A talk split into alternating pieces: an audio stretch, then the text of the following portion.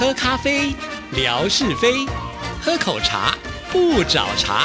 身心放轻松，烦恼自然空。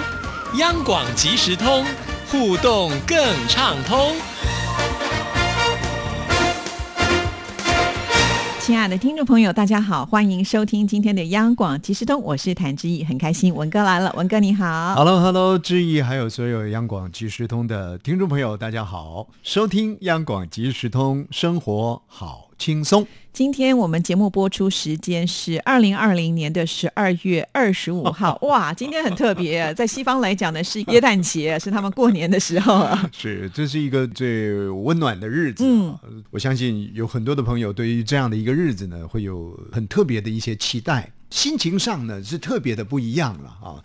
虽然说大家的彼此宗教信仰不见得是一致，可是那种氛围啊，你看到了叶诞树，你看到了彼此的一些祝福。谈到祝福，我印象最深刻的来自于我们东南亚的啊姐妹花，呃，像燕婉啦啊，呃，还有像是一下子他名字，呃，待会儿想到的时候我们再讲啊。就是这些好朋友呢，都会寄卡片来。啊，那更不用说在平台上大家彼此的一个祝福了。嗯，所以，所以我觉得这个日子居然能够在这样的一个日子里播出我们的央广即时通，我能够来上这一天的节目，哎呀！非常的感谢，不过这个老天爷注定安排，对，觉得很开心。其实我会很担心啊，因为在年底的时候，我相信文哥应该工作也是非常的忙碌啊。但是我好希望他不要错过今天这一集，就是因为呢，今天刚好是我们二零二零年，就是这一年当中文哥做的最后一个星期五。过完今年以后呢，文哥下次要跟大家见面，就是明年见了啊。所以我觉得今天是特别的具有意义的，呃，而且我觉得这一年来文哥算是。是还蛮准时的，就是礼拜五他都会想尽办法呢，就是呃来跟大家在空中聊聊天哈。那大家好像也都习惯了，就是一定要有文哥的存在。那这一年呢，其实我们央广即时通也做了很多新的突破。那文哥是看着我们这个央广即时通呢，从零一直到慢慢的有一点点的一些成果，所以我觉得文哥今天应该也有很多感触，可以借我们今天呢来跟听众朋友就是回顾一下吧。是是，我我我是跟着这个央广即时通走。而且呢，也让央广即时通的带着我去去成长的，真的在志毅所带领下的这个央广即时通啊，它不断的在求新求变。那在过去的这一年当中，其实我们比较特别的遇到了新冠肺炎嘛啊，因为疫情的一些关系啊，那使得不管是呃往外去。开展也或者人跟人之间的一些互动，其实都受到了一些局限。不过相对性的，就是一些属于比较灵活的资讯媒体啊、电讯媒体呢，就发展出来了。所以，我想在过去的这一年当中，大概大家运用的最普遍的，那就央广即时通来说，我们也运用的最为落实的，那就是透过这些资讯媒体，怎么样子跟所有的听众朋友呢，能够凝聚在一起。不管是凝聚，也或者是呢，把我们的这个生活动线呢，呃，透过了志毅的这个直播呢，呈现给大家啊。我我想朋友们，也许你参与过啊，也许没有参与过，但是就算参与过，恐怕也都印象模糊了啊。其实，在做这一档节目呃之前，我跟志毅稍微讨论一下，志毅也跟我讲啊，我们做过什么，做过什么，做过什么。哎呀，发现呢在考验我脑筋是不是 还还健全呢？坦白讲，有点老老人痴呆了。哦哦，原来做过这个，原来做过那个，哇！不简单呐，创造了一个所谓的十八万、十九万的那样的一个点阅数字啊！可是，在那个灿烂的烟火。之后啊，你知道呢？志毅所付出的那种辛劳跟努力，那听众朋友您的应和啊，怎么样子守住我们的这个频道这样的一个一个缆线啊？大家彼此互动，其实大家相对的也也付出很多了啊。那在过去的这个时间里头，其实最大的一个壮举，我们就运用了那个所谓的开会的那种视讯啊，那开会的那个视讯呢，它有分隔的嘛啊，所以几乎每一个人呢都能够。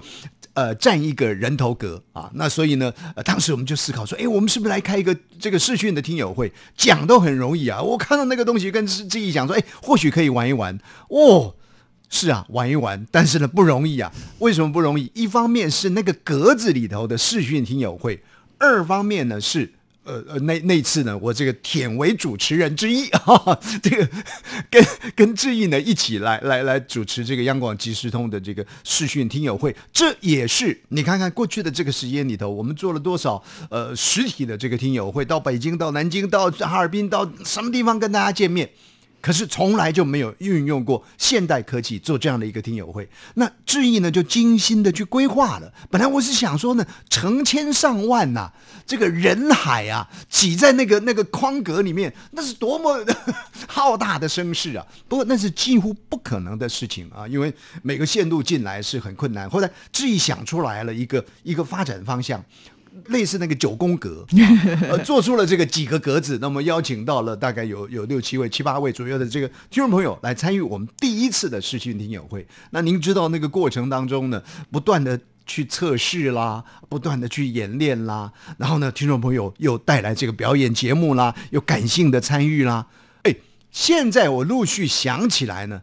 深深感觉到那个创造十八万呢，是绝对真实的啊，而且是可贵的哦，太不简单了，真的了不起。我们第一次，这个是一个非常重要的里程碑哦，在在在这个两岸广播上面很重要的一个视讯听友会的里程碑。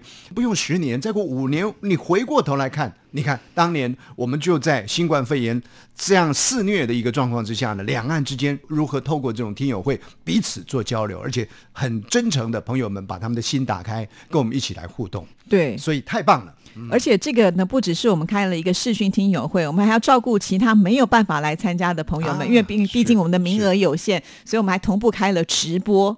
哈，这个直播我觉得是真的不简单了。前面那个视讯听友会可能还要单纯，在透过直播还要呈现出去，让每一位不能够参加的朋友们也能够呢看热闹啊，大家也都看得很开心。这个我觉得就不容易了啊。这个我想呢，应该是我们所有的广播电台当中，我们也算是创举了。所以好多的界面呢，就融合在那一个瞬间的这个时空里面。是，那这里面当然有质疑他的一个投身策划努力，有幕后这些工作伙伴呢，他们共同的一个努力，而且很有意思的，为了要让这个视讯的听友会的连接能够顺畅的，那测试在测试，所幸现在有这个所谓的软体平台，大家彼此可以先做交流。那呃，智毅呢就特别开了这样的一个平台，那没想到这个平台呢，现在就一直延续下来啊，好像是一个群组一样，叫做。第一次的这个视讯视讯听友会，然后呢，呃，就是当时参与视讯听友对会的这个好朋友呢，呃，在那里，因为人数也不多，所以呢，他交流的其实相对性的会更深入，而且会更个人，而且呢，呃，感受上呢更温暖啊。像我们看到在里面活动呃最多的啊，比方像是我们的泥娃娃，他他真的是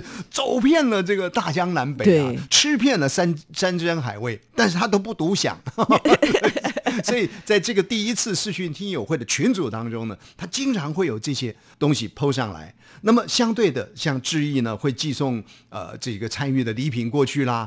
听众朋友收到之后，像我们的天马大哥啦，像我们的这个霞总啦，他们收到这些礼物之后，立刻就拍个照呢，回传过来啊。这个这个简直的毫无美感了，所有的事情呢就是这么样子清清晰的揭露啊。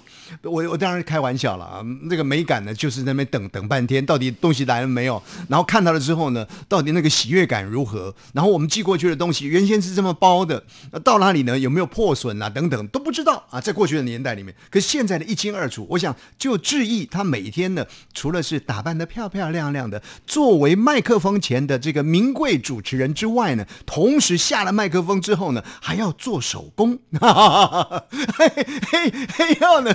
怎么感觉不出来我有名贵 这两个字嘞？还要把这些礼物呢包一包啊，弄一弄啊，然后呢再寄送出去啊，这一贯化的作业啊。但是我们确实在那个平台当中延伸出来的第一次视讯听友会的平台当中呢，可以感受到，而且我们也相信这样的一个平台。除非霞总呃取了什么居心，否则这个平台一定会继续永久存在。不，霞总起了居心呢，就是因为呢他事业发达了，所以呢他希望呢跟我们盖一个更大的庙。扩大更大的平台。哎，哎，这也不是没有可能，因为我们是第一次的视讯听友会哦，我们也许就会有办第二次啊。那下次也许我们规模更大一点，就像文哥讲，这个庙要加大嘛，对不对？那下次就可能就不止八位听众朋友，可能十六位或者是更多，都是会有机会的。因为前面至少我们是成功了嘛，那成功当然我们自然就会有信心的再去走下一步。对，那接下来的就是。质疑这这什么心态，我也不理解了啊！反正呢，我这上了他的那个创造创造了十八万之后呢，他居然呢去找了我的搭档。算了啦，那找了就找了吧。我心里也想呢，怎么可能会突破我？哦，如果当时是因为我的出现有十八万啊，我的搭档就是谢德莎小姐，大家都清楚啦。那他就参与了那个中秋节的。特别节目嘛，对啊，其实沙姐也蛮没信心的啦啊，就就在那里呢，这个喊话啊，如果没超过就算了啊，如果超过的话呢，让我这个永世不得翻身。他 好像不是这么讲，他是比较担心说，他要是没有超过你的话，会被你笑十年。结果呢，我们有一位好朋友，这有意思，也是我们的霞总，哎，怎么老是你啊？他呢就在平台上呢，把这个沙姐的担心呢。呈现出来，沙姐很怕呢，因为我的十八万没有突破，那他才十一万，那那那真的难看了。作为教母，怎么会是这样呢？所以霞总就把这个讯息的抛了出来。哇，结果一开始的时候呢，其实那个数字还不是那么快速的累积。当时我就心里在想，不用笑十年了，我我哈笑个沙姐五年，我就很开心了。结果没想到呢，后面几天我根本懒得看那个数字了。我觉得什么跟什么嘛，哇，啪啪别别别别别，累积超过了。你说超过了到一百八十万就算了，还不愿意到一百八十万，都累积到十九万，嘿，赢过了吴瑞文一点点。哎呀，那那真的是。哎，我是叫听众朋友赶快踩刹车啊！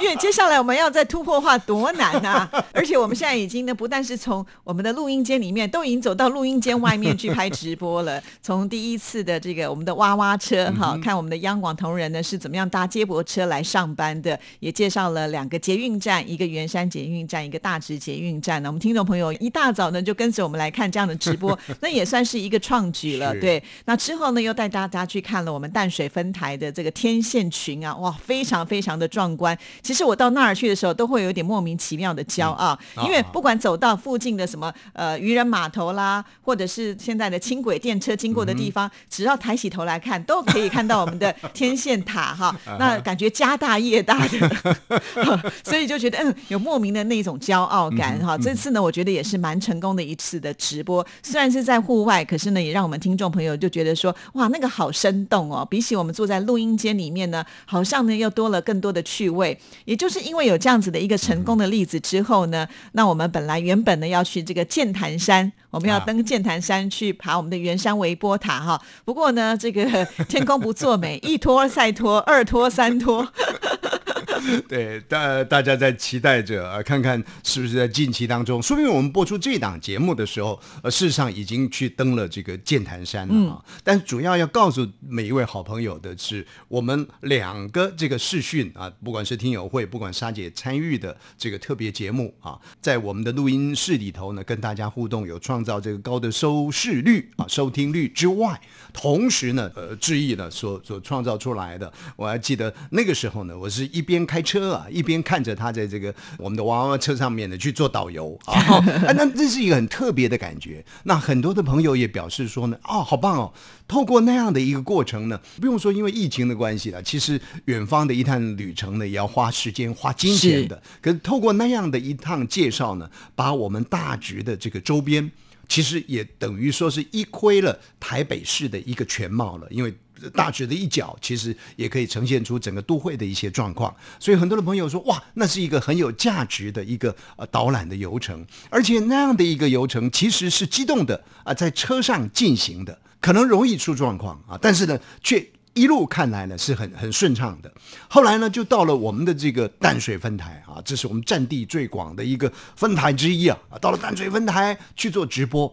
啊，这个一路呢也是非常的顺畅，尤其我们淡水分台的呃台长啊，这个许文俊先生呢，他的介绍也让很多的听众朋友呢感受到，不但是央广的诚意，还有央广的这个专业啊，了解到说哦，原来我们的声音的播送是透过什么样一个路径啊？很多的朋友都夸我们的许文俊俊台长啊，这个专业十足啊。后来呢，志毅又跑去了渔人码头啊，那一段呢。不但是麦克风吹风啊，而且呢，志毅也吹风，所以呈现出来的，人家讲说朔风也大啊，它是海风也大，呃，到了那里呢，那个风呢，啪啪啪啪啪啪啪啪的吹，几几乎快听不到志毅的这个说话声了，但是那个实境感呢就出来了。所以很多的朋友也很喜欢。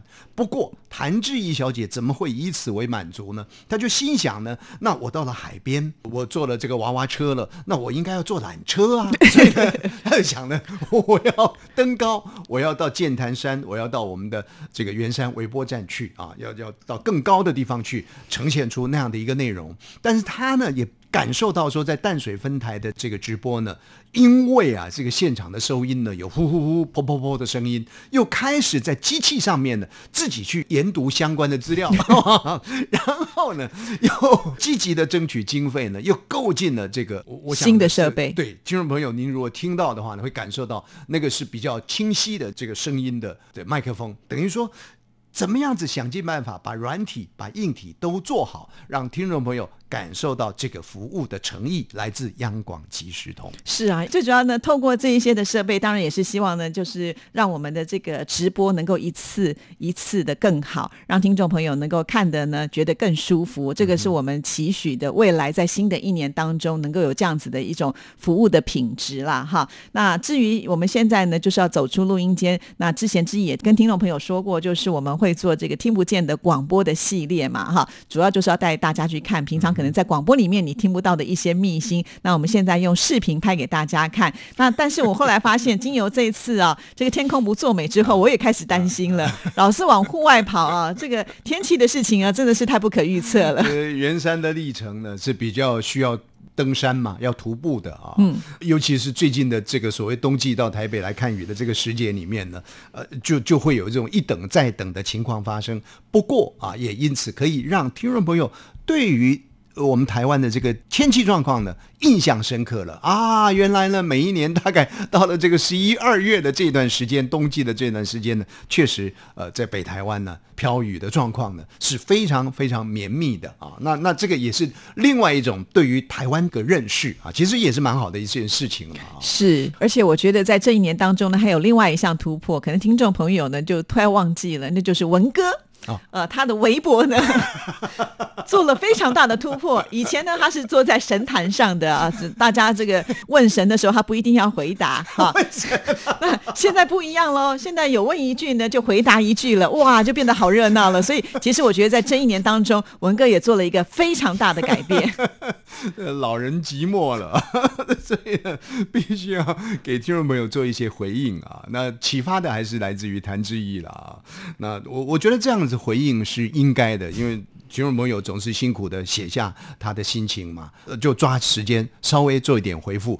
但是听众朋友已经给予最大的包容了，我们觉得是很开心的一件事情。当然，相对性的也因为这样有来有往，所以很多的朋友可以写出虽然不是什么长篇啊，但是让我们觉得呢，他们相当具有这个质感的这个思想的这些质地啊，我我觉得也是很高兴的事情了啊。所以还是要感谢谭志毅，那什么事情都要感谢他。那我活在这个人世间。就更有意义了。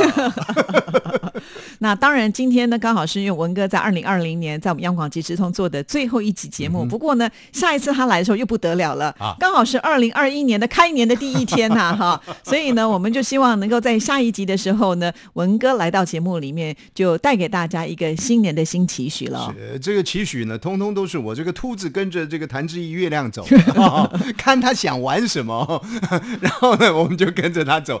沾沾他的光了啊。不过当然，不管是对于工作或者对于个人，其实每一个人都应该要有所期许，尤其是在这个新的阶段开始的时候，或者在这个年即将要结束的时候，其实都适度的让自己安静下来啊，想一想过去，然后呢，测立一下未来，还是能够产生一定的这个动能的。就好像您参与了这个致意，或者参与了我的微博啊，我我觉得非常好的，就是这些资料呢都都会留存下来。那哪一天你再回过头去看的时候呢，你就会觉得说哇，那个美好的时光我们曾经经历过，反走过，它都可以留得下痕迹。谢谢文哥啊，给大家的一个祝福跟期许了 哈。那我们就要跟大家说明年见喽。OK，好，我们明年见喽，拜拜，拜拜。